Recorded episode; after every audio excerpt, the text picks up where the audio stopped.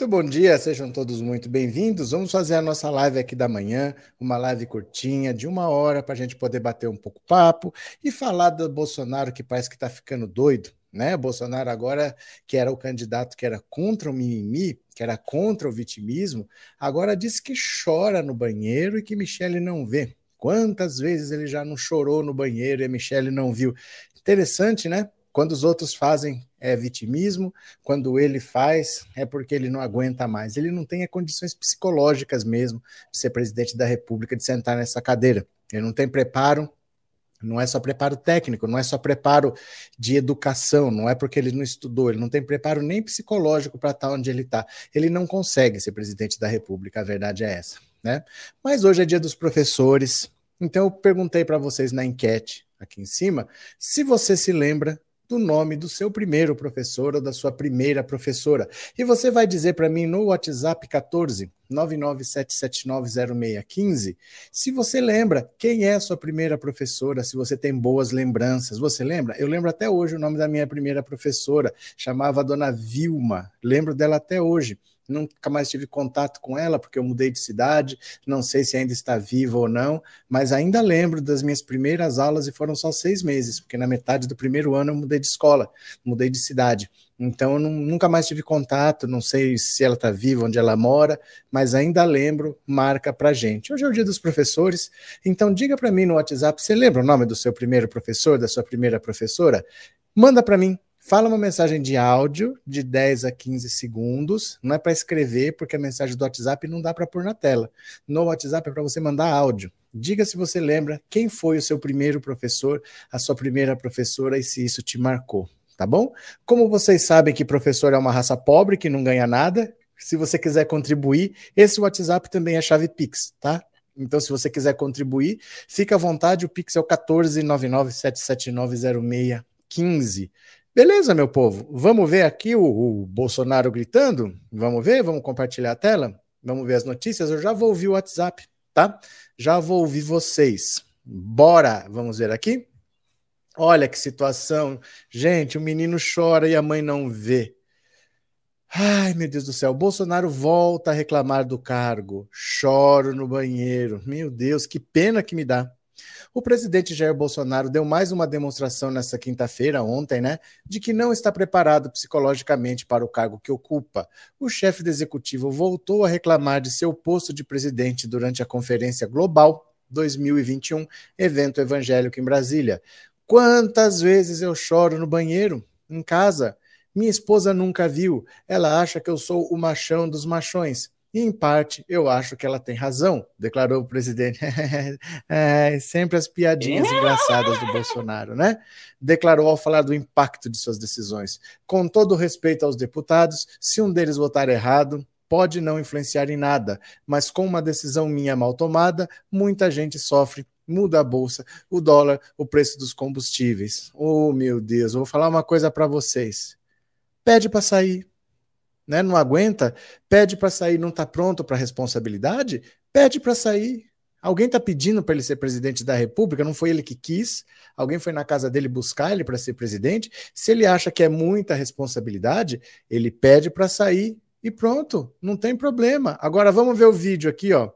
Bolsonaro reclamando que chora, meu Deus do céu. Vamos ver, olha. Quantas vezes eu choro no banheiro em casa? Oh. Minha esposa nunca viu.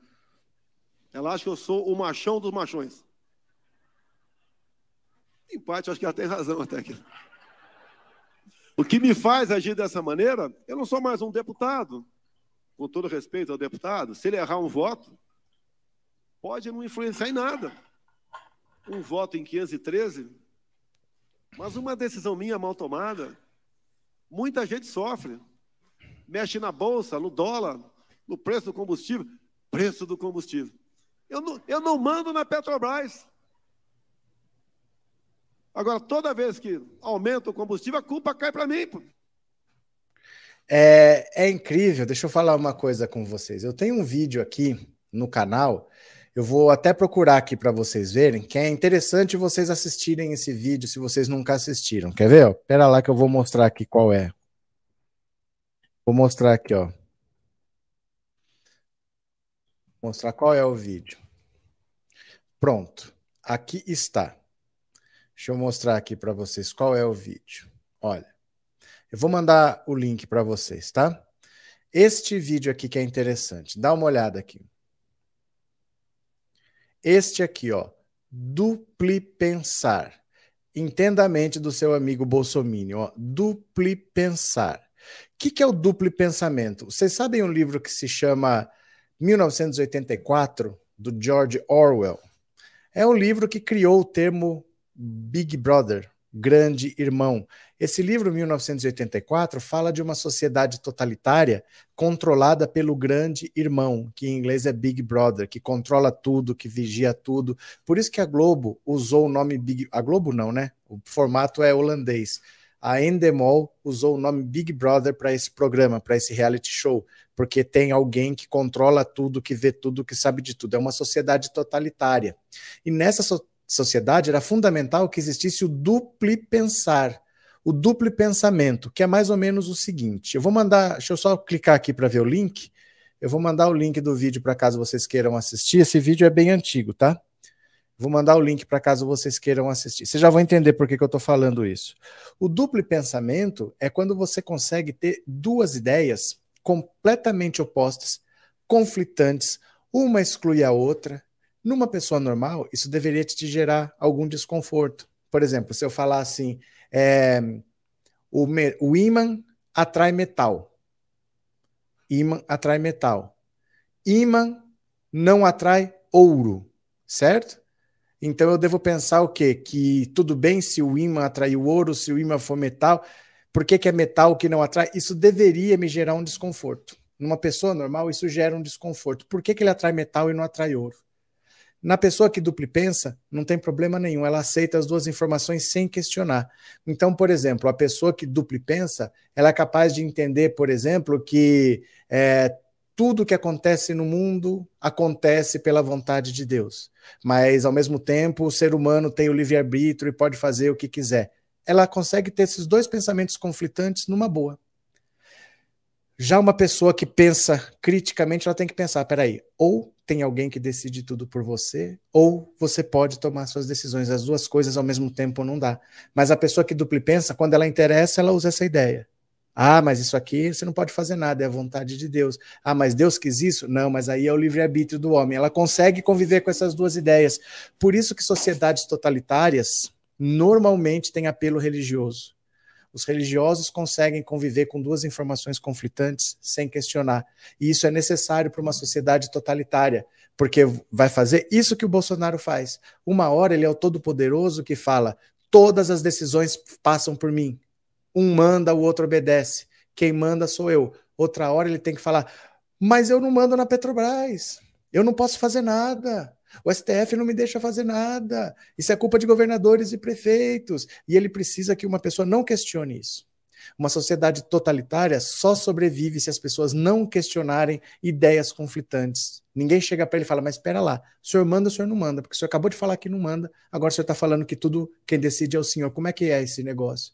As sociedades totalitárias dependem do duplo pensamento, que é muito comum em religiosos. Por isso que todas as sociedades totalitárias têm um apelo religioso. O Hitler era muito religioso. Eles usam a religião, eles usam a tendência da pessoa mais religiosa de não questionar, de aceitar ideias. E o Bolsonaro faz isso o tempo todo. Uma hora ele fala que ele é machão, que ele aguenta tudo, que ele faz, que ele acontece. Outra hora ele diz que ele chora, que ninguém sabe o quanto que ele sofre. Uma hora ele fala que ele quer a reeleição, outra hora ele fala que ele não aguenta mais ser presidente. Ele é o típico cara que dupli pensa. E quem segue Bolsonaro é essa pessoa que dupli pensa, que não consegue ver que há uma completa contradição nas coisas que ele fala, simplesmente aceita, né? É, minha internet hoje está péssima. Se não der para assistir ao vivo, assisto depois. Já deixei meu like. E Ney, você tem, se a internet está péssima e você não conseguir assistir nem depois, uma opção que ocupa muito menos dados é o Spotify. O podcast é só o som. Então, praticamente não gasta dados. Se você quiser também acompanhar a live pelo Spotify, você usa Spotify? Você pode procurar lá, pensando alto, todas as lives, depois que acaba, tem que ser depois, porque eu tenho que extrair o áudio e postar, não é simultâneo, mas depois você pode ouvir lá caso você tenha problema de dados, tá? Para mim, ele se vitimiza. Eu sei que ele se vitimiza, mas ele não tinha o discurso que ele era contra o mimimi. Isso é o duplo pensamento. Quando interessa, quando ele não quer atender o que os outros pedem, eles falam que é mimimi, é vitimismo. Por outro lado, quando ele não quer atender outra coisa, ele mesmo se vitimiza, ele mesmo faz um mimimi. É exatamente isso que é o duplo pensamento. Quando interessa, ele fala uma coisa, quando interessa, ele fala o oposto, depois ele volta a fazer isso, depois ele volta a fazer aquilo. Assistam esse vídeo. Tá? É um vídeo que eu fiz tem um tempo atrás. Vejam o que é o duplo pensamento, que você vai entender bastante do bolsonarismo, viu? Bolsonaro está cada dia mais perturbado. Ele não consegue lidar com a presidência da República. Ele não tem tamanho, ele não tem estatura para isso e ele não tem preparo nem psicológico, porque não é fácil para ninguém. Imagina para uma pessoa que não fez o caminho, né? Porque uma coisa é você chegando lá. Você foi presidente de um partido, você foi líder de alguma comissão, você foi ministro, você foi senador, você vai chegando no poder. E você é uma pessoa que nunca fez nada, que nunca trabalhou, nem no seu partido você tinha destaque, muito menos na Câmara, e de repente cai na presidência da República. Ele não tem preparo para isso, né? Obrigado, Marli, obrigado pelo super sticker, muito obrigado de coração, valeu pelo apoio, obrigado por ser membro, viu? É, Marcela, professor, parabéns pelo seu dia, que Deus abençoe e proteja todos os professores do Brasil. Obrigado, Marcela, obrigado pelas palavras, viu? Bom dia, bom dia a todos. O Bosonase usa da conveniência para situações. Isso se chama duplo pensamento, Vicente. Assista o vídeo, acabei de mandar o link, assista que você vai entender o que eu estou falando. O problema, professor, é que quem não crê sempre parte do princípio de que a fé é usada para o mal. Por que não podemos crer querendo o bem comum? Eu não disse isso. Quem está dizendo isso é você. Eu não disse que não pode usar a fé para o bem comum. O que eu disse é o pensamento religioso muito frequentemente usa do duplo pensamento. Entendeu? Isso você não pode negar que quando você diz, por exemplo, Deus decide tudo, e depois você fala o homem tem livre-arbítrio, tem uma contradição. A pessoa tem que aceitar essa contradição para ser religiosa. Se ela questionar, ela para de seguir a religião. A questão é só essa. Eu não estou falando se você tem fé ou se você não tem, entendeu? Mas o raciocínio é duplo pensamento que chama. Você consegue conviver numa boa com isso e não ver a evidente contradição que há nessas duas frases, né? É... Bom dia! Hoje que os professores do Estado que ganham pouco, o motivo foram as escolas particulares e os presidentes que não têm amor na cultura têm medo. Como é que é? é. Hoje que os professores do Estado que ganham pouco, o motivo foram as escolas particulares. É, não sei se é isso exatamente, mas assim, a educação nunca foi prioridade no Brasil. Né? Educação nunca foi uma profissão que fosse levada a sério. O Fernando Henrique, por exemplo, ele falou: não quer trabalhar, vai ser professor. Fernando Henrique falava isso. Mal sabia ele o trabalho que é ser um professor e a responsabilidade que é cuidar do filho dos outros, mas ele falou isso. Quando sai no impulso, aí é que está a verdade. Ah, não, falei sem pensar, então é verdade. Porque no impulso você sempre fala a verdade. Quando você pensa, você pode mascarar. Ele falou exatamente isso. Não quer estudar, vai, não quer trabalhar, vai ser professor, né? É, buenos dias, buenos dias, Roberto. Parabéns pelo dia do professor. Também sou professor dessa bagaça de estado. Parabéns para você também, Roberto. Grande abraço. Parabéns para nós, Lourdes. Parabéns para nós. Vamos continuar agora? Olha, presta atenção aqui. Às vezes, às vezes as pessoas não entendem o que eu falo, mas o que eu falo não necessariamente é o que as pessoas querem ouvir. É o que os fatos estão mostrando. Então, às vezes, a verdade não é tão agradável quando a gente quer, mas ela é melhor do que a ilusão. Ela pode ser uma delícia, a ilusão, mas você quebra a cara depois. Quando eu falo para vocês que é papo furado desses canais. Agora ele cai, a chapa vai cair, vão caçar a chapa. Eu tô falando para vocês que acabou essa história de caçar a chapa. Nós já estamos indo para a eleição de 2022. Olha a notícia de hoje aqui, ó. Olha a notícia de hoje, dá uma olhada. Ministério Público Eleitoral recomenda ao TSE que rejeite ações contra a chapa Bolsonaro-Mourão. Vamos ler. O Ministério Público Eleitoral recomendou ao Tribunal Superior Eleitoral a rejeição de ações que pedem a cassação da chapa Jair Bolsonaro Hamilton Mourão. Segundo o Ministério Público Estadual, os processos movidos pelo PT não demonstram abuso de poder econômico ou utilização indevida dos meios de comunicação para promover disparos em massa nas eleições de 2018. Os elementos carreados aos autos não são suficientes para a procedência dos pedidos veiculados nas ações de investigação judicial Eleitoral, diz um trecho do documento. Ainda que os autos tenham recebido novos elementos denotativos da conduta censurável, o que é o que dele se colhe não autoriza a desconstituição do mandato eletivo dos representados. O parecer do Ministério Público Estadual é assinado pelo vice-procurador-geral eleitoral Paulo Gustavo Gonet Branco. Ele destaca que, em fevereiro, o TSE julgou improcedentes duas ações movidas contra Bolsonaro e Mourão. São duas ações do PDT que eu já mostrei aqui que foram arquivadas em fevereiro, tá? O tribunal assentou não estarem comprovadas nem a contratação de empresas de marketing digital para disparos em massa, nem as mensagens com conteúdo falso, nem os disparos em massa. A coligação encabeçada em 2018 pelo PT se baseou nas suspeitas de contratação de empresas por parte da, da campanha de Bolsonaro para executar o disparo em massa de notícias falsas pelo WhatsApp teriam sido utilizados, conforme as acusações, robôs, chips de celulares fraudados e doações ilegais de empresários. Isso daqui, gente, é óbvio, é óbvio que ia ser arquivado. Nós já estamos indo para a eleição de 2022.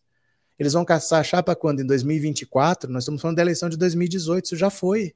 Ou ia acontecer em 2018, durante a campanha, ou muito dificilmente depois de eleito, ah, achamos um erro, vamos caçar. Porque veja, se teve um crime durante a campanha, eles não deveriam nem ter sido candidatos. A chapa deveria ter sido impugnada durante a campanha. E aí o presidente hoje seria o Haddad, vice Manuela Dávila. Quer dizer que vou deixar o mandato inteiro o Bolsonaro fazer tudo o que fez e agora que nós já estamos indo para outra eleição? Ah, não. Quer saber? O Bolsonaro não devia nem ter sido candidato. Agora vamos convocar eleições indiretas e o Senado, a Câmara vai decidir quem é o presidente, provavelmente o Arthur Lira, que é o presidente da Câmara. Você acha que isso vai acontecer? Você deixou o Bolsonaro concorrer, ganhar, tirou o Haddad da disputa. Depois de três anos que o Bolsonaro governou, você tira e coloca o Arthur Lira. Não vai acontecer isso nunca. Então, assim, eu sei que a gente fica nessa ilusão de que quer que as coisas aconteçam, mas a gente tem que olhar para a realidade dos fatos. Não tem lógica você querer anular uma campanha eleitoral de 2018 quando você já está na campanha de 2022. Então eu não vendo ilusões aqui. Tá cheio de canal que vende ilusão e dá visualização e o pessoal, canal cresce, as pessoas se inscrevem. Mas esse é o método do bolsonarismo, né? Tem canal de esquerda que usa o método do bolsonarismo, mente para vocês, reclama que o Bolsonaro mente, reclama que tem pastor que mente, mas mente também, vendendo ilusão de que a chapa vai ser caçada, que agora vai cair. Não está mais na época de cair. Né? Você não vai anular a eleição de 2018 já praticamente dentro da eleição de 2022. Esses são os fatos, né? Bom dia, parabéns pelo seu dia. Após a pesquisa que saiu ontem, o senhor acredita que o Bolsonaro possa reverter o atual quadro e complicar para o Lula? Não, Arthur. Não. O que aconteceu é o seguinte, ó. Você tem um patamar ruim aqui, muito alto, uma rejeição muito alta. Só que com os atos de 7 de setembro, você fez aqui, ó, puf, subiu, deu um salto. Como ele recuou, esse pico que deu, ó, tuf, voltou para o patamar de antes. A rejeição dele está tão ruim quanto antes. Só que perdeu aquele pico por causa da tentativa de golpe. Ela piorou, agora ela deixou de piorar, mas ela continua ruim entendeu? E ela não vai melhorar, porque a inflação vai piorar, nós estamos já com 10 dígitos, o desemprego não vai mudar, talvez caia um pouquinho o desemprego, porque como as pessoas estão sendo vacinadas e a vida está meio que voltando à normalidade, as empresas vão reabrir, vão recontratar, mas a gente não volta nem ao que era. Então, nossa vida não está melhorando. É que para quem estava no fundo do poço, parece que está melhorando. Então, talvez melhore um pouco. Mas isso não é suficiente para eleger Bolsonaro. Bolsonaro, hoje, para se eleger, ele precisa roubar voto do Lula. Basicamente é isso. O Lula hoje está ganhando no primeiro turno. Não basta ele aumentar a popularidade dele, ele precisa que a popularidade do Lula caia para ele ser viável. O Lula hoje está ganhando no primeiro turno. Então, para ele melhorar ao ponto de arrancar eleitor do Lula é bem difícil, né? Cadê? Parabéns para nós. Parabéns, Dea, Mari, Dea Martins. Galera de respeito. Lembrança da minha primeira prof Nélida da escola Érico Veríssimo. É verdade, né? Parabéns a todos os professores do Brasil. Professor, você é uma piada. Não, piada tá aqui, ó. Alexa, conte uma piada. Na lanchonete, o cliente pergunta: Moça, esse pastel é de hoje? Não, é de ontem, ela responde. E essa coxinha é de hoje? Ele insiste. Não, de ontem. Ela diz novamente. Indignado, ele esbraveja. E como faço para comer alguma coisa de hoje? Volte amanhã. Calmamente, ela responde: é só voltar amanhã. Piada nova, piada nova, meu Deus do céu. Piada nova, pronto. Parabéns, professor. Obrigado por tudo que o senhor tem feito. Eu que agradeço, viu, Guia? Eu que obrigado. Muito obrigado. Eu sou evangélico, jamais eu votaria um verdadeiro faraó genocida fora Bolsonaro. Lula é melhor presidente da história do Brasil. Bom dia, professor. Parabéns pelo seu dia. Obrigado, Maria Aparecida. Bom dia, viu? Quem mais? Quem tá por aqui? Se fosse contra o PT, a chapa teria sido caçada. Todo mundo sabe que esses disparos em massa são verdadeiros. Sim, Cleci, mas não são. Não adianta você achar que vai acontecer com a direita o que aconteceria com a esquerda. Esse é que é o problema. Ah, mas se fosse. Ah, mas não é. A questão é que não é. Não adianta a gente viver achando que vai ser a mesma coisa. Não é. Você acha que o golpe da Dilma teria acontecido com o presidente de direita? Não teria acontecido. Porque a esquerda não tem o tamanho da direita para fazer o que a direita fez. Então não teria acontecido. Mas isso não quer dizer que então vai acontecer com o Bolsonaro. Ah, é sempre com a gente? É, é sempre com a gente. Nós somos minoria. Nós somos de esquerda num país em que as pessoas, na maioria, não são de esquerda. É isso mesmo, né? Olha, vou pegar mais uma notícia aqui para vocês. Olha, Há indícios de que Bolsonaro cometeu genocídio contra indígenas, diz OAB, a CPI da Covid. Vamos ver, olha. O Conselho Federal da Ordem dos Advogados do Brasil encaminhou à CPI da Covid um parecer em que afirma que o governo de Jair Bolsonaro pode ter cometido crimes contra a humanidade e genocídio durante a pandemia.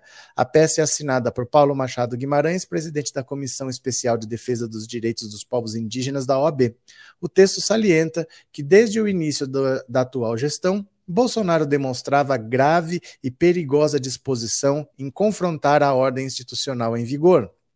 O parecer da OAB menciona, por exemplo, o veto do presidente a 14 dispositivos da Lei 14021 de 2020. Entre as medidas aprovadas pelo Congresso e derrubadas por Bolsonaro estavam a obrigação de o governo fornecer água potável, higiene e leitos hospitalares a indígenas. Na ocasião, o ex-capitão também vetou trechos que previam que a União disponibilizasse de forma imediata recursos emergenciais para garantir a priorização da saúde indígena devido à crise sanitária o despreparo, a desídia e mesmo a prevaricação passaram a conduzir os atos administrativos da autarquia da União que cuida dos interesses dos povos e das terras indígenas do Brasil, a chamada Fundação Nacional do Índio FUNAI sobre o governo Bolsonaro. De acordo com o texto, a gestão do atendimento à saúde indígena foi assumida pelo STF, diante da determinação do Poder Executivo da União em não cumprir com suas obrigações constitucionais e legais.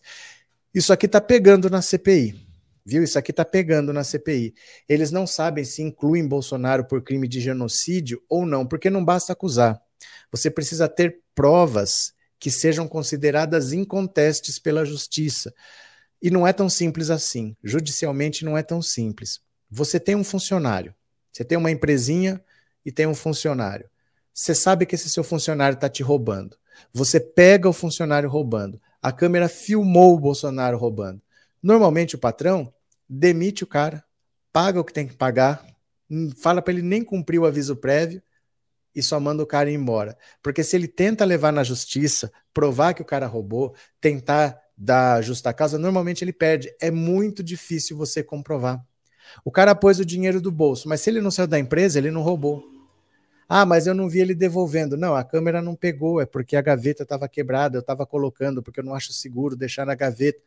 Alega-se um monte de coisa na justiça e a justiça, falei, alega-se, Alexa piscou aqui, ó. A, você não acaba não comprovando. Então eles têm medo de fazer uma acusação tão grave como essa e acabar desmoralizada. Entendeu? Eles estão na dúvida se eles colocam ou não, porque ao mesmo tempo que a gente sabe o que ele fez, provar judicialmente não é tão simples. Você provar que ele agiu deliberadamente para isso, sem deixar margem para a defesa falar que não foi bem assim. Veja a cassação da chapa. Com tudo que a gente sabe que aconteceu, provar judicialmente não é tão simples. Então eles estão nesse impasse. Esse parecer da OAB veio para ajudar a CPI a entender que sim, pode denunciar, porque nós tecnicamente estamos vendo aqui o crime de genocídio, mas a própria OAB não afirma. Veja só, a própria OAB não afirma. Ela diz aqui, ó, há indícios, há indícios, ela não afirma. Olha só, uh, afirma que o governo Jair Bolsonaro pode ter cometido crimes contra a humanidade, ela não afirma. A própria OAB não afirma. Então, isso é muito difícil judicialmente de provar.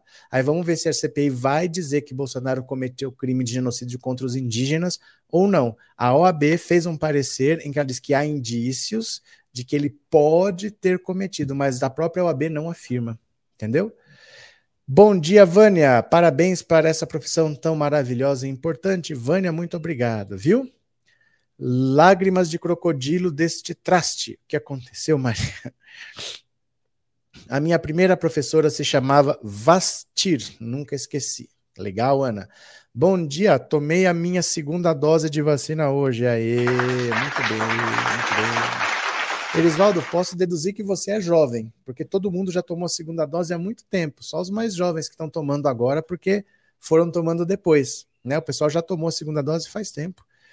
Ele manda o povo tomar kit até hoje. E a Prevent Senior mudando o CID. Se isso não é. Não. Ralph, leia. Leia aqui, ó. Leia. Cadê? Não, aqui. Genocídio contra indígenas. Isso não tem nada a ver com kit Covid, não tem nada a ver com Prevent Senior, meu cara. Tem nada a ver uma coisa com a outra, são crimes diferentes. Genocídio contra indígenas. Estamos falando da questão indígena, não estamos falando de Prevent Senior, não estamos falando de kit Covid. Vocês entendem como tem que ter calma? O que a gente quer é uma coisa, para a lei tem que ter calma, não é assim? Nós não estamos nem falando de caso de Prevent Senior, tá? Cadê? Bom dia, Dolores. Parabéns, obrigado para nós todos. É, ele chora porque sabe que o seu governo é um desastre, Luciano. Ele é um grande desastre. Ele é um grande desastre. O nome da minha primeira professora era Havaianas. Tá certo, André. Alguma coisa você fez, hein? Alguma coisa você fez. Vamos ouvir agora o WhatsApp? 14 997790615. Eu quero saber se você lembra o nome da sua primeira professora ou do seu primeiro professor e se isso foi importante na sua vida. Vamos ver? Vamos ouvir aqui o WhatsApp 14 997790615. Eu só vou compartilhar a tela e bora. Vamos ver o que, que vocês me dizem. Olha lá, pronto, aqui está. Rup, rup, rup. Cadê? Cadê? Cadê? Pronto. Aqui. Parabéns, professor. Meu nome é Araci, moro em Juiz de Fora, Minas Gerais. Lembro sim, inclusive a minha primeira filha deu o nome de Laura em homenagem a ela. Que legal. Deu o nome da sua primeira professora para sua filha. Que legal. que mais? Professor Roberto Cardoso, meu nome é Manuel João dos Santos. Sim. Eu lembro sim, e como me lembro da minha professora Valdice Costa, lá na cidade de Tobias Barreto uma pessoa que muito me ensinou. Aprendi tudo que precisava com a minha professora Valdice Costa. Parabéns pelo dia dela. Valeu, obrigado. Bom dia, professor. Bom a dia. minha primeira professora, o nome dela é Natércia. Foi uma grande professora para mim. Marcou a minha infância porque era uma professora muito carinhosa e dedicada. Natércia que você tá ligado, né? É um anagrama de Caterina na Tércia. Bom dia, professor Roberto. Parabéns pelo dia dos professores.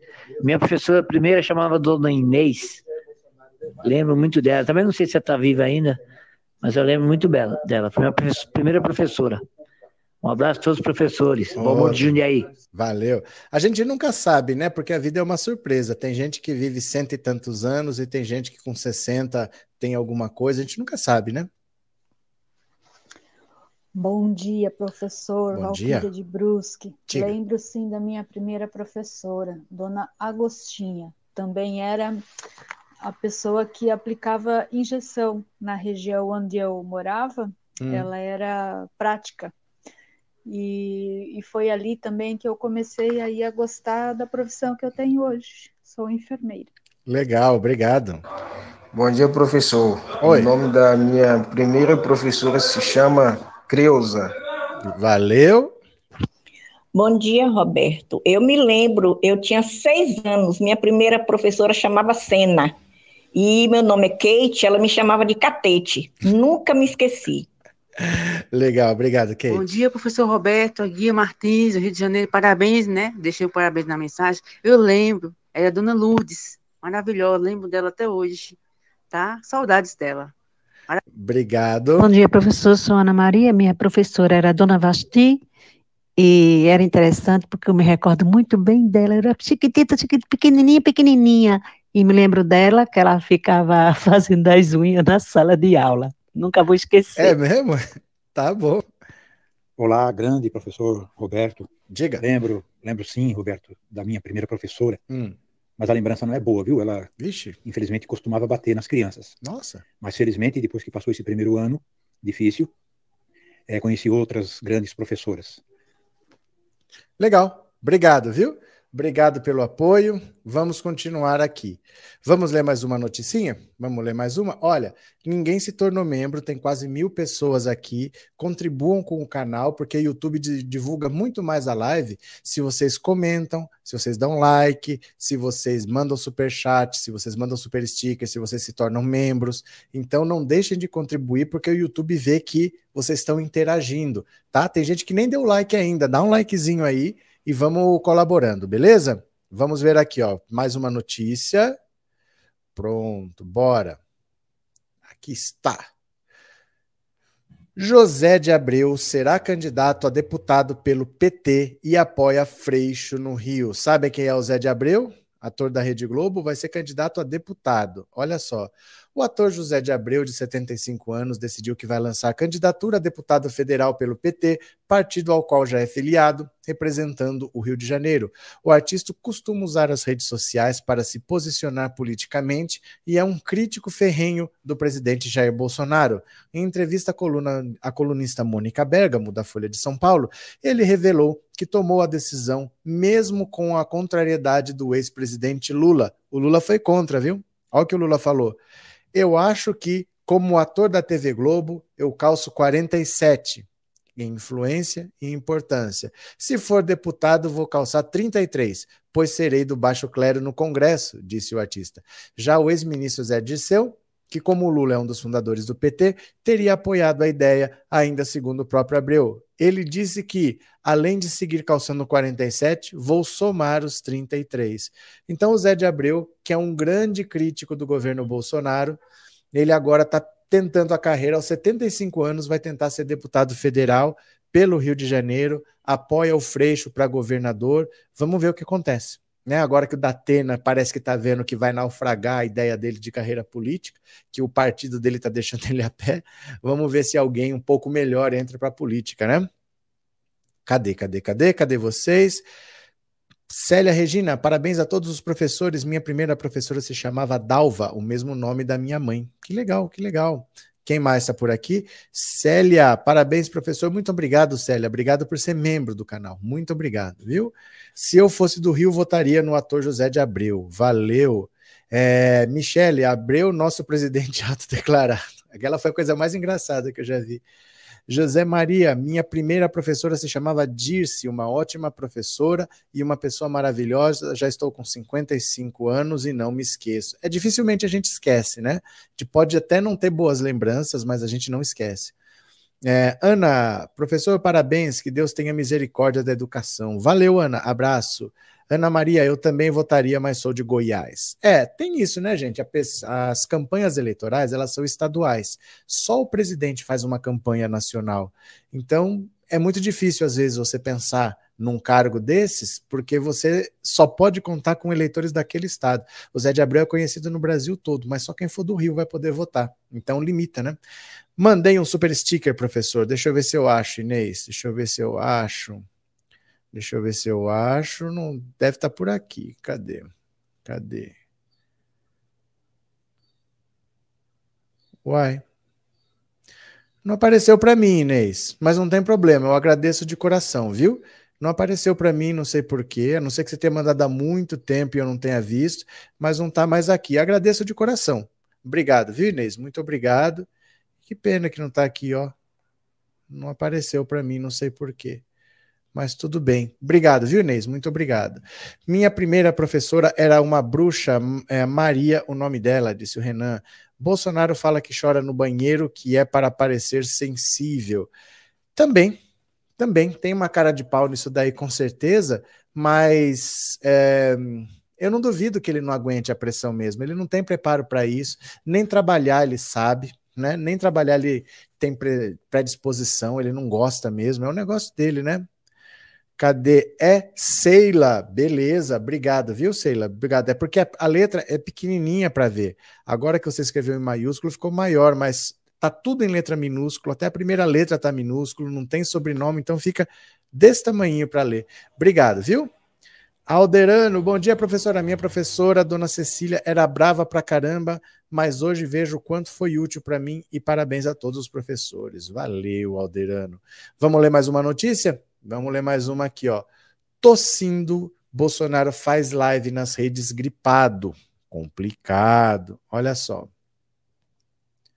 Antes de começar oficialmente a live semanal aos apoiadores, nessa quinta-feira, o presidente da República, Jair Bolsonaro, disse à equipe que fica ao lado dele no Palácio da Alvorada que está gripado. Sem máscara e tossindo, ele soltou: Estou com uma gripe aí, está complicado para mim. Ao iniciar a live, o presidente Jair Bolsonaro relatou estar gripado. Então veja, olha, é, o complicado nessa situação é o seguinte: por que, que ele acha que ele pode pegar gripe, que é um vírus, que ele pode transmitir gripe, que é vírus, mas Covid não? Que é um vírus que todo mundo está pegando, que mata, que leva para UTI, que deixa a pessoa entubada, aí ele acha que não. É, é, incrível como assim ele consegue falar, ah, acho que eu estou gripado. Então ele está pegando um vírus. Ele pode estar tá passando um vírus para alguém mas com a Covid ele acha que não. A Covid, que realmente é séria, ele acha que não vai acontecer. Vamos dar uma olhada aqui, ó. Olha o vídeo, vamos ver. Olha. Uma gripe aí tá complicado para mim. Vamos lá. Na última quarta-feira, curiosidade apenas. Né? E nosso governo está indo para três anos e tendo em vista é complicado para nós, não é complicado para ele, isso é complicado para nós, porque ele fica fazendo motociata, fica fazendo aglomeração, fica falando para as pessoas que não tem problema nenhum, que é só tomar tal remédio, tal remédio, e ele mesmo não sara, ele mesmo está sempre tossindo. Então ele ainda pode estar tá espalhando vírus por aí, a gente não sabe, né? Lágrimas de crocodilo se é que chora, não tem remorso nem com as 600 mil vítimas da Covid. Deve chorar de raiva por não ter conseguido matar a quantidade de pessoas que gostaria de ter matado esse infeliz. Tomara que seja Covid mesmo, esse traste vai provar o próprio veneno. Célia Regina, é, Kate chora de tantas rachadinhas e o pouquinho de dinheiro do cara corpora, do cartão corporativo, né? Que dó. Ana Clara Braga, o nome da minha primeira professora. É, minha primeira professora se chamava Ladir Jacobson Medeiros. Tá certo, olha só. Eu choro todos os dias por esse presidente incompetente, né? É, bom dia, professor, e a todos. Tomara que ele continue chorando até sair da presidência, e aí a gente fala, né? Chorando se foi quem um dia só me fez chorar, né? Aí a gente canta isso para ele quando ele sair. Parabéns, professor Roberto, e a todos os professores do nosso Brasil, uma classe tão guerreira e não reconhecida como deveria ser. Muito obrigado. Por favor, tornem-se membro do canal, mandem superchat, super sticker e não esqueçam de dar o like, beleza? Vamos ler mais uma aqui, ó. Mais uma noticinha. Bora, bora, bora. Olha aqui. Ciro diz que quem apanha não esquece e que Lula é omisso contra Bolsonaro. Não vai ter jeito, né? Ele não vai calar a boca, nunca mais. A troca de críticas entre Dilma e o pré-candidato Ciro chamou a atenção após o pedetista ter anunciado uma amplíssima trégua visando uma união em torno do impeachment de Bolsonaro, atual ocupante do Palácio do Planalto.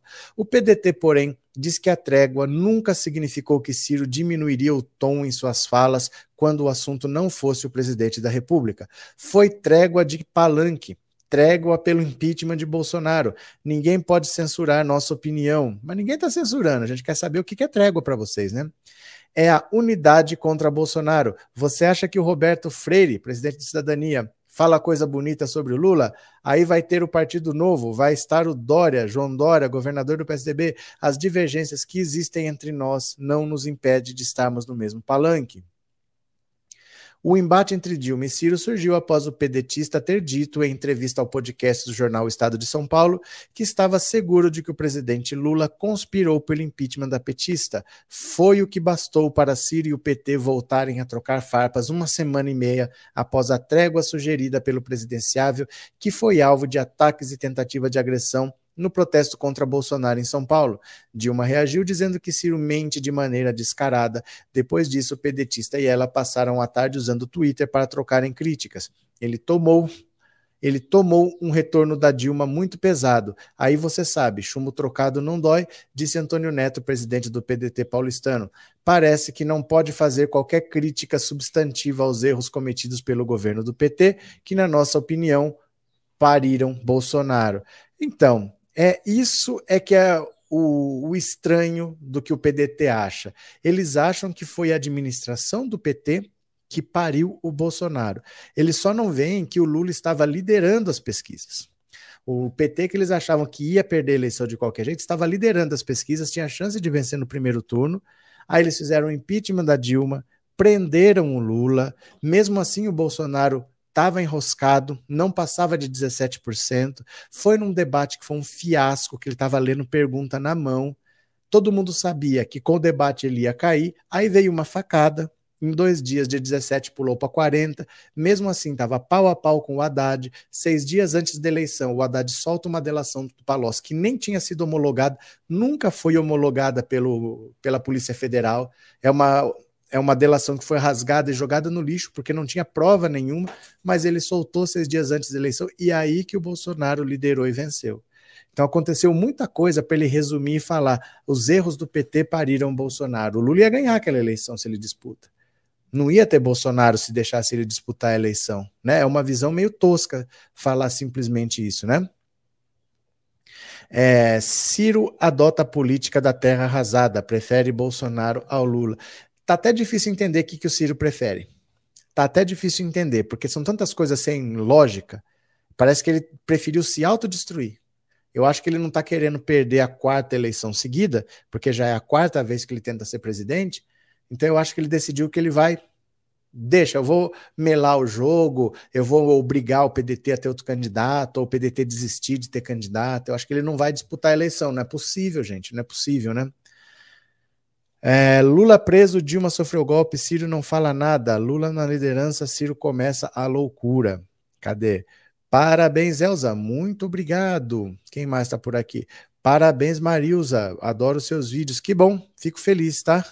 Minions ganham para passar vergonha? Eu acho que eles fazem curso online, porque ninguém faz tanta besteira assim da própria cabeça. Eles devem fazer algum curso online para passar vergonha, né, José Maria? Washington Pedrosa, obrigado por ter se tornado membro, viu? Obrigado de coração, obrigado pelo apoio, valeu pela confiança, muito obrigado. Paulo, bom dia a todos e todas. Feliz dia dos professores. Valeu, Paulão.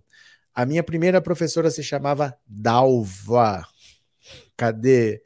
Professora, a live não está no roxinho. Nunca está de manhã, Marta. É só à noite, viu? É só à noite que eu ponho lá, que eu ponho no Instagram. É só à noite. De manhã não, porque é menos gente. Washington, bem-vindo.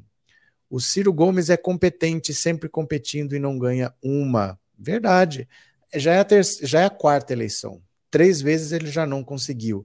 E provavelmente essa eleição ele vai ter menos votos do que na anterior. Então é, é, o fim da carreira realmente, né? Ele não vai ter a humildade de ser deputado, de querer alguma coisa menor. Então deve ser o fim da carreira dele, né? É, se não quiserem que aconteça novamente o que me parece que é inevitável sobre corrupção que não se acaba, temos que tomar mais cuidado com nossos votos. É que não é só isso, Alcimar. Isso também.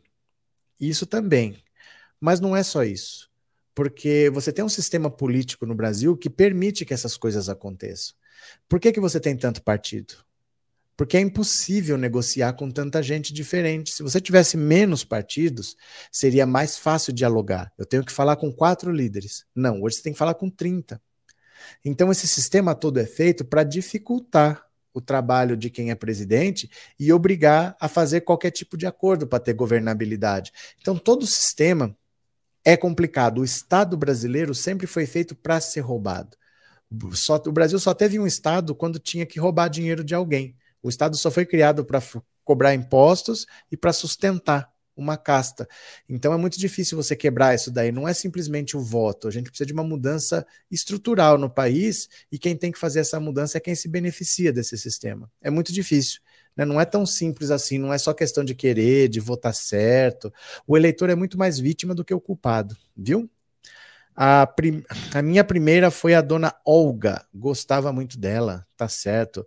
Minha primeira professora, dona Carlota, valeu, Miriam.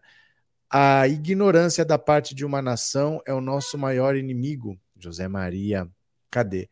Ciro já sabe, pode pedir música no Fantástico. Marisa, a sarcástica. Valesca, parabéns a todos os professores. Valeu, Valesca. Tem mais noticinha aqui. Vamos ler comigo. Olha, não desisti de disputar a presidência, mas está mais difícil, diz Datena. Ei, Datena, que pena que me dá. O Datena não vai entrar para política, gente. Que falta faz, hein?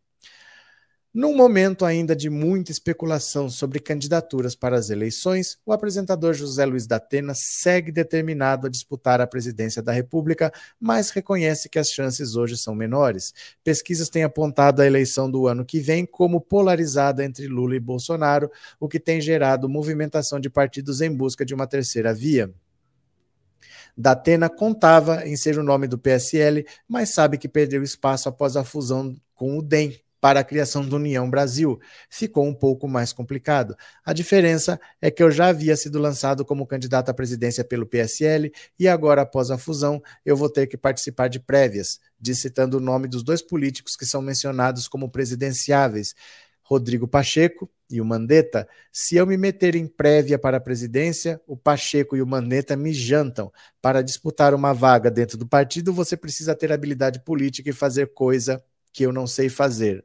Veja, ele acha que se ele tiver que disputar dentro do partido, ele não tem chance.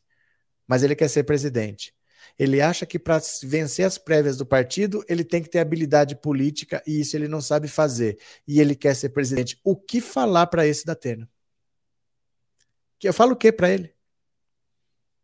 Se ele acha que ele não consegue vencer uma disputa no partido, ele quer disputar a presidência, se ele não tem habilidade para costurar um acordo dentro de um partido, ele quer ser presidente, costurar acordo com 30 partidos, não dá para acreditar que a gente ouve um negócio desse. Não dá para acreditar. Olha o que, que virou a política brasileira, né? O apresentador da Band hoje enxerga mais as possibilidades de disputar o governo de São Paulo.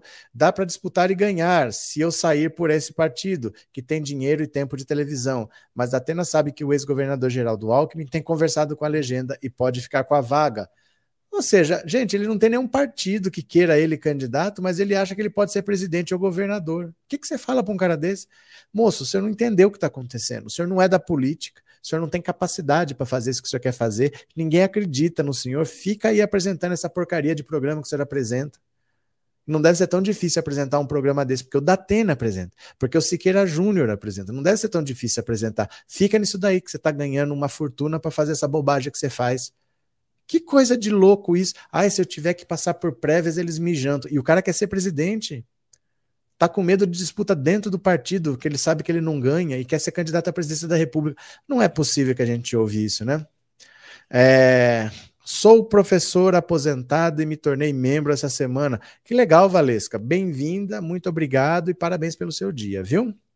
É, Miriam, fale, me ajuda aí, ô, como ele costuma fazer. Pois é, bidai Borges, eu quero imagens, imagens. Alcimar, para Bolsonaro ganhar, pode ter tido muitas compras de votos. É porque assim, Alcimar, o sistema político brasileiro ele é muito complexo. Né? Ele é muito complexo. Você tinha um momento ali em que a população estava muito destrutiva, muita gente estava com raiva de político, muita gente achava que todo político era ladrão, todo político é, era a mesma coisa, não adiantava trocar. Então, queria alguém de fora da política. Alguém que não seja político. E Bolsonaro, mesmo estando há 28 anos na política, se apresentou como fora da política e, e o pessoal aceitou. É por isso que eu falo do duplo pensar. Eu indiquei o vídeo para vocês do duplo pensamento. Eu quero alguém de fora da política. Bolsonaro é 28 anos deputado. A pessoa não viu uma contradição nisso e votou. Votou em Bolsonaro achando que ele era de fora da política. Bolsonaro está há 28 anos na política e botou todos os filhos na política. Bolsonaro disse que vai lutar contra a velha política. A pessoa não viu contradição nisso e votou. Isso é o duplo pensamento. A pessoa consegue conviver com ideias completamente contraditórias e isso tá tudo bem para ela, né? Vai para sua fazenda cuidar do seu gado da Atena. Zenaide, professor da minha primeira professora é Cecília. Tá certo. Bom dia a todos. Beijos, Rosane. Hugo, aqui no Rio ele teve muitos votos com ameaça de morte em áreas controladas pela milícia. Pois é, e nessas áreas ele sempre vai ter voto, porque as pessoas não têm muita liberdade para fazer o que bem entendem, né? Elas não estão exatamente vivendo a mesma liberdade que as outras pessoas. Continuemos, continuemos. Entregue a iniciativa privada. Ibirapuera vai cobrar para permitir prática esportiva. Olha como a iniciativa privada, como a privatização, melhora tudo. O Parque do Ibirapuera, que sempre foi público e sempre foi gratuito, agora, se você quiser fazer exercício lá, você ter que pagar. Ai, que beleza, né? Veja só. Um dos principais locais de prática esportiva na cidade de São Paulo, o Parque de Ibirapuera vai passar a cobrar para permitir que professores e treinadores esportivos trabalhem com grupos de atletas no local.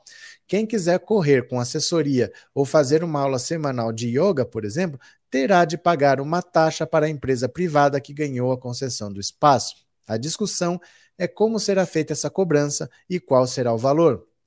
Cerca de 60 integrantes da Associação dos Treinadores de Corrida do Estado de São Paulo, que dão treinos no Parque do Ibirapuera, se reúnem hoje para discutir quanto aceitam pagar a concessionária para utilizar o local. A entidade calcula que pelo menos 6 mil pessoas correm lá regularmente sob a orientação de treinadores, ou como se diz no meio da corrida, de assessorias. Tem grupos que utilizam o Ibira para prática esportiva remunerada. Isso precisa ser reequacionado. Você pode correr com seu personal sem pagar nada ou um dia levar sua turma de yoga para usar o parque, mas se dá aula toda sexta-feira às 18 horas em um mesmo espaço específico que precisa ser desocupado, esses professores usam o Ibirapuera comercialmente. A gente está falando de empresas que utilizam o parque como sede de seus negócios, disse Samuel Lloyd, diretor da concessionária Urbia Parques. Olha só que beleza, né? Então, assim, um parque que é público, se alguém quiser usar para prática esportiva vai ter que pagar. Então, se eu não fizer ali, então eu vou correr nas calçadas. Agora eu vou ter que pagar para usar as calçadas. Se eu quiser correr no canteiro central de uma avenida, vou ter que pagar para utilizar o canteiro central de uma avenida. Essa é a maravilha da privatização. Né? Quando você começa a pegar tudo que é público, dá para alguém que só quer lucro, e esse cara não está nem aí. Porque qual que é a diferença? Como é que eu vou saber quem é que vai lá todos os dias regularmente e quem vai esporadicamente. E se eu for cada semana num horário, cada semana eu vou num dia, como é que eu vou saber isso? Né? Na prática, você vai cobrar de todo mundo, é sempre assim que acontece. Eles fazem esse discurso, não, é que a pessoa está usando comercialmente, nós não queremos pegar a pessoa que é individual, mas acaba todo mundo pegando porque não tem como diferenciar, né? Gosto desse liberalismo. A gente é livre para pagar tudo, e principalmente tudo pelo que você não pode pagar né? Você opta por pagar aquilo que você não tem condição de pagar. Edna, na verdade, tem muito povo gado, como foi comprovado, que, quer que sequer sabe o que é estar fora da política e votaram exatamente em quem era da política, a velha política escravagista de Bolsonaro. É porque esse papo de ser de fora da política é mentira, era só um projeto de destruição, era gente que queria destruir e conseguiu só que não construiu nada no lugar, eles só queriam destruir, né? Ana, para os ricos que não gostam de se misturar, o parque ficará ótimo. É, E a gasolina cara também tá ótima para eles. Porque você acha que eles queriam a rua cheia de carro velho, soltando fumaça, aí quando chove o carro quebra, para. Eles querem a rua livre para ir voltar. Se ele gastava 200 para encher o tanque ele está gastando 300, 100 reais ele tem. Se é o preço para ter a estrada, a rua livre, ele prefere. Muita gente está gostando do preço alto dos combustíveis, viu? Os ricos estão adorando. Eles querem a estrada livre. Se tiver que pagar, ele paga. Não faz diferença pagar 200 ou pagar 300 para encher o tanque, né? E o Bozo falando em privatizar a Petrobras. Pois é, e nem vai privatizar, Elisauro. Porque a Petrobras é um vespeiro. Você não vai privatizar ela de uma hora para outra, muito menos num ano eleitoral. E nós já estamos a um ano da eleição. Então, quando ele fala isso, ele aumenta as ações, que as ações já subiram, e ganha quem está especulando. Quem está especulando é quem ganha. O povo não ganha nada com isso, mas alguém sempre ganha, né? É, bom dia, parabéns pelo seu dia, tá certo. Professor, e o Carlito Neto tá sabendo sobre o Ciro? É, não sei se é sobre o Ciro. Não é sobre o Ciro exatamente, né? Tomem cuidado com as coisas que vocês falem, gente, que o que você fala publicamente dá processo. Viu? O velho da van tá me processando aqui. Dois processos. Um de 2020 e outro de 2021. Aí você fala que tem a ver com o Ciro. Não tem a ver com o Ciro exatamente. Ele disse que um empresário procurou ele oferecendo dinheiro para ele criticar o Lula. E que era um, um empresário cirista. Não tem nada a ver com o Ciro em princípio. Né? Tem que tomar cuidado, porque você fala publicamente, tem que ter cuidado quando fala as coisas publicamente. Eu tô, pagando, eu tô respondendo processo por causa do velho da van. Vamos ver no que vai dar. Vamos ver no que vai dar. Professor Maria da Glória me ensinou a dar os primeiros passos na rede de ensino. Tá certo. Professora Marinalva, lembro dela até hoje, foi quem me alfabetizou muito bem. Valeu, Iraci. É, Portugal também o negócio está feio, a crise comparada ao Brasil. Vamos ler mais uma notícia, vamos ler mais uma notícia. Eleitores de Bolsonaro no segundo turno em 2018 declaram voto em Lula, diz pesquisa. Aê, eu acho é pouco, eu acho é pouco um recorte da quarta rodada da pesquisa Quest, encomendada pela Genial Investimentos, revela um movimento de migração em direção a Lula de eleitores que votaram em Bolsonaro no segundo turno em 2018. Dados divulgados pela coluna de Mônica Bergamo na edição desta sexta-feira da Folha mostram que 21% daqueles que optaram por Bolsonaro na disputa contra Haddad já declaram que votarão em Lula em 2018. Outros 52% repetiriam o voto e 12% seguem em indecisos ou votariam em branco e nulo. Olha, 52% repetiriam o voto. Isso quer dizer que metade, metade de quem votou em Bolsonaro repetiria o voto. Se você tem uma polarização entre PT e Bolsonaro e só metade repetiria o voto, é muito grave. Porque não são coisas parecidas, são coisas completamente opostas. E você só tem metade que repetiria o voto. Na direção contrária, apenas 1% dos eleitores que votaram em Haddad dizem que não dizem que votarão em Bolsonaro. Outros 79% vão manter o voto no PT em Lula. Isso sim é o esperado. 80% tem certeza que vai votar no PT de novo. 1% dos eleitores do Haddad falaram que vão dessa vez votar no Bolsonaro. Agora, você ter só 50 que repetiriam o voto é muito grave. É muito grave. É muita gente que está descontente com o Bolsonaro para só metade repetir. Porque, de novo, são duas coisas opostas. E dentro dessas coisas opostas, para o cara cogitar votar do outro lado, é raríssimo. Você fazer um eleitor do PT votar no Bolsonaro, fazer um eleitor do Bolsonaro votar do PT, é raríssimo. Mas só 50% repetiriam o voto em Bolsonaro, para você ver como a situação dele está feia. A pesquisa realizada entre os dias 30 de setembro e 3 de outubro, antes dos ataques de Ciro a Lula e Dilma, mostram o pedetista poderia herdar 12% dos votos de Haddad. João Dória ficaria com 3 e 5 seguem indecisos. Então vocês estão vendo como a situação do Bolsonaro é muito complicada? Eleitores do Bolsonaro cogitam votar em Lula e só metade repetiria o voto. Metade repetiria o voto. Se você votou contra o PT, você está de novo a mesma opção, Bolsonaro e PT, e só metade vai continuar com Bolsonaro. É muito grave essa situação, né? Ele chora, diz o Valdir, e se chora são por quatro motivos: popularidade em queda, oponente crescendo, derrota à vista e cadeia na certa. Resumindo, medo. É, e tem mais também não só o medo, tudo que isso que você falou tá certo, mas tem a falta de preparo psicológico para enfrentar a dificuldade, porque não é simplesmente, é, não é fácil para ninguém. Para ninguém é, é simples. Você vê a pessoa que entra na presidência e quando ela sai, ela entra com uma cara e ela sai com outra. É sempre muito difícil. Mas ele não aguenta. O problema é esse, não, ele não aguenta, ele não encara. Ele não é uma pessoa que, por exemplo, o Collor foi presidente, sofreu impeachment, está no Senado e está aí. Eu não vejo mais o Bolsonaro assim, posando como ex-presidente. Ele vai ser um deputado se ele voltar pior do que ele era. Ele não vai conseguir nem se manter com o status de ex-presidente. Assim, ele, é, ele é fraco, ele é fraco psicologicamente, ele não aguenta, né? Cadê que mais? A situação dele está feia. Eu quero que fique cada vez pior. Marcelo, como assim?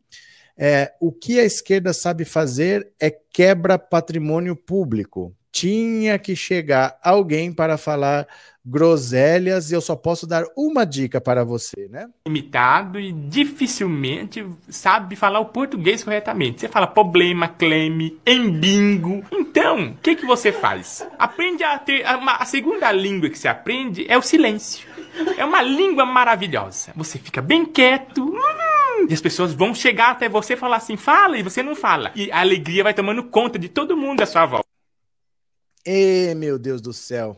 Mas a gente sabe, né? Tudo isso, tudo isso é medo do comunismo. A gente sabe qual é o seu, o seu caso, viu? A gente sabe. Ô, Francisco. Tem medo do comunismo, são os latifundistas, são os monopolistas, são os colonialistas, enfim, os parasitas. São os latifundistas, são os monopolistas, são os colonialistas, enfim, os parasitas. São os latifundistas, são os monopolistas, são os colonialistas, enfim os parasitas. Pronto, pronto. Chora mais, chora mais, disse a Inês. Ó, eu vou parando por aqui porque deu uma hora de live, já é meio-dia. Eu agradeço a todo mundo que compareceu. Daqui a pouco você já pode ir no Spotify acompanhar o áudio se você quiser. Vai ter o podcast com o áudio dessa live lá no Spotify são plataformas diferentes que fica mais fácil. Às vezes você está com a internet que não está muito boa, consome muito menos dados. Né? Em vez de você ouvir o vídeo, você pode ouvir só o áudio no Spotify. Baixe o Spotify, beleza? Beijo grande a todos, até mais e tchau, valeu!